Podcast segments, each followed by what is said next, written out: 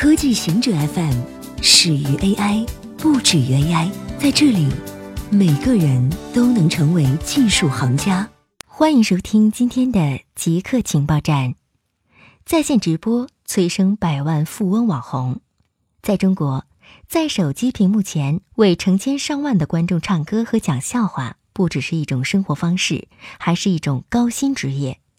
今年三十岁的北京人李旭晨辞去了自己在国际会计师事务所安永的高级分析师职位，在直播平台映客上成为一名全职主播。李旭晨自二零一五年以来，在这个平台上的收入超过了三百万元人民币。直播行业的利润很大程度是由观众在主播唱歌或跳舞时，以发送虚拟礼物的形式打赏给表演者的。通常情况下，直播平台会在其盈利中抽成。李旭晨是映客上较为成功的主播之一。他表示，自己的主要粉丝群体为二十五岁上下的年轻女性。元素周期表发表一百五十周年。一八六九年二月十七日，俄罗斯化学家门捷列夫首次尝试根据原子量对元素进行分类，将原子价相似的元素上下排成纵列。并据此预见了一些尚未被发现的元素。一百五十年后，我们知道这就是世界上第一张元素周期表。门捷列夫并不是第一个尝试给元素排列的科学家。他的元素周期表的成功在于他在表中留下空格，对应于还没有发现的元素。他是第一位通过周期表中的趋势预测未知元素特性的人。机器学习加速科学危机。在美国科学促进会上，休斯顿莱斯大学的艾伦博士警告，机器学习正在加速科学领域的可再现危机。他称，使用机器学习技术获得的结果常常是具有误导性的，或者是完全错误的。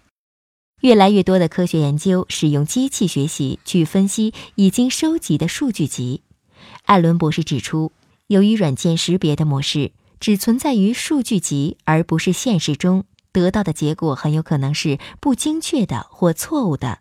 这个数据集分析的结论可能与另一个更大的数据库得到的结果不重叠。他认为，使用机器学习和大数据集加速了科学领域的可再现危机。机器学习算法获得的结果能被信任吗？能重现吗？另一个数据集是否能得到相同的发现？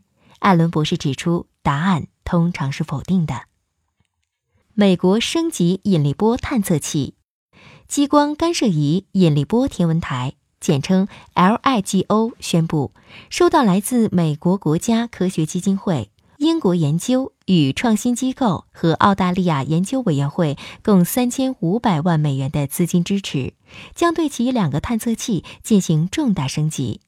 LIGO 于二零一五年首次在人类历史上聆听到时空的涟漪引力波。升级后的激光干涉仪引力波天文台将被命名为 ALIGO 加，预计将于二零二四年开始运行。自2015年以来，LIGO 共成功探测到十一次引力波事件，十次源于黑洞并合，一次源于中子星并合。而升级后的 ALIGO 加探测能力将进一步增强，可探测的宇宙空间将比现在提升七倍。健康生活方式有助于减少癌症风险。随着生活方式的改变。癌症正逐渐成为中国居民生命与健康的主要威胁。数据显示，二零一五年全球共有一千七百五十万人罹患癌症，死亡人数高达八百七十万人。而中国癌症发病和死亡病例分别占到全球总数的百分之二十一点八和百分之二十六点九。因癌症死亡人数已从1990年的150万人攀升至2015年的280万人。根据发表在《癌症》期刊上的一篇论文，中国研究人员报告，保持健康生活方式可显著降低国人癌症发生风险。健康生活方式包括不吸烟、保持健康体重、体力活动充足、限制饮酒、充足的豆类。和蔬菜水果摄入及限制红肉摄入。结果表明，每增加一项健康生活方式，癌症风险下降约百分之六。同时，保持六项健康生活方式与不超过三项健康生活方式个体相比，癌症风险将会降低百分之十七。三全速冻水饺检出非洲猪瘟病毒。河南三全食品有限公司的三全灌汤水饺，二月九日被检出非洲猪瘟病毒核酸阳性，直到本周一，这家公司才正式作出回应。三全食品是中国第一家速冻食品公司，主要产品是速冻水饺和速冻汤圆等。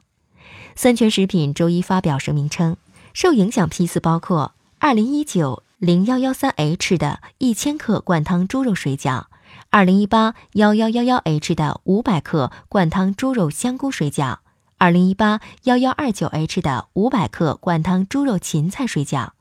该公司已经将疑似批次产品全部封存，正配合政府相关部门的调查，将强化猪肉合规检测。自非洲猪瘟爆发以来，中国已处死了一百万头猪。以上就是今天所有的情报内容，本期节目就到这里，固定时间。固定地点，小顾和您下期见。